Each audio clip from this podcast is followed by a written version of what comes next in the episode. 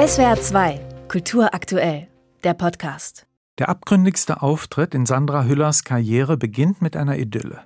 Ein Dutzend Menschen, Erwachsene und Kinder, verbringen einen Sommersonntag am See. Picknick und Badespaß, das Ganze spielt offensichtlich irgendwann in der Vergangenheit des 20. Jahrhunderts. Erst als alle in zwei Autos wieder nach Hause fahren, bemerkt man die SS-Runen an den Nummernschildern. Man sieht hier einer Familie mit fünf Kindern, mit Hund und drei Dienstboten in ihrem Alltagsleben zu. Einem Alltag, der direkt neben dem Vernichtungslager, nur durch eine Betonmauer getrennt, nicht etwa ungestört, sondern in einem pseudo-idyllischen Nebeneinander von Grauen und Normalität stattfindet. Der Rudi nennt mich die Königin von Auschwitz. Ein solches Leben ist nur als ein hochgradig psychotischer, schizophrener Zustand erklärbar, in dem Menschen nicht etwa nur gegenüber dem Leiden der anderen abgestumpft sind, sondern vor allem gegenüber dem eigenen Tun, den eigenen Mordtaten und sonstigen Brutalitäten. Kinder planschen im Pool, Erwachsene laden zu Gartenpartys, während über die meterhohe Mauer immer wieder Hundegebell, Befehle, Schreie und Wehklagen zu hören sind. Und vor allem der Höllenlärm des Dauerbetriebs der Verbrennungsöfen, deren Feuerschein hier auch die Nacht zum Tage macht. Nichts ist normal in diesem normalen Leben, das Hedwig Höss Heimat und Paradies nennt. 4 bis 500. Ja, 500.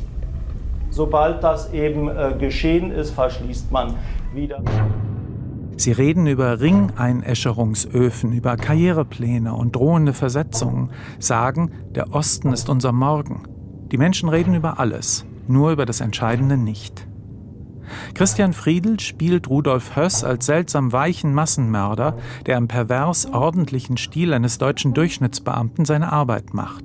Die SS-Kameraden in Briefen zum Schutz der Fliederbüsche im Interesse der Gemeinschaft zur Ausschmückung unseres gesamten Lagers auffordert und nur ab und zu zur Erleichterung mal kotzen muss. Dagegen ist Hüllers Hedwig Höss die Königin von Auschwitz, eine extrem ehrgeizige Spießerfrau, die ihren Mann auf seinem Karriereweg antreibt und sich ansonsten so regelmäßig Pelzmäntel und Damenwäsche der Ermordeten liefern lässt, wie heute der Durchschnittsdeutsche die Amazon-Pakete. Das hier ist die Mauer vom Lager.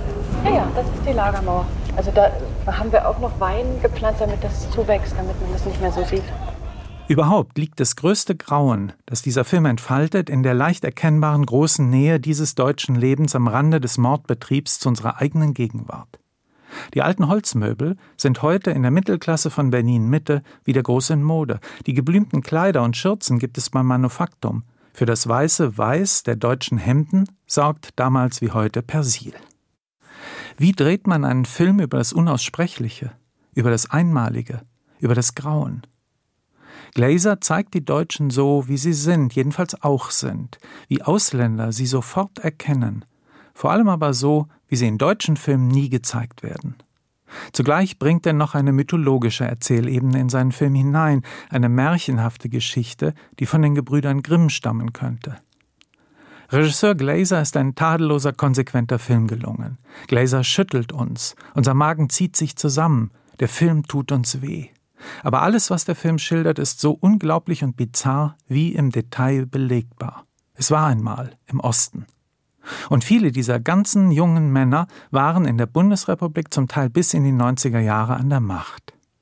Das Grauen liegt nicht nur im Herzen der Finsternis, sondern in der Art und Weise, wie wir es aus unserer Gegenwart heraus betrachten. SWR 2 Kultur aktuell. Überall, wo es Podcasts gibt.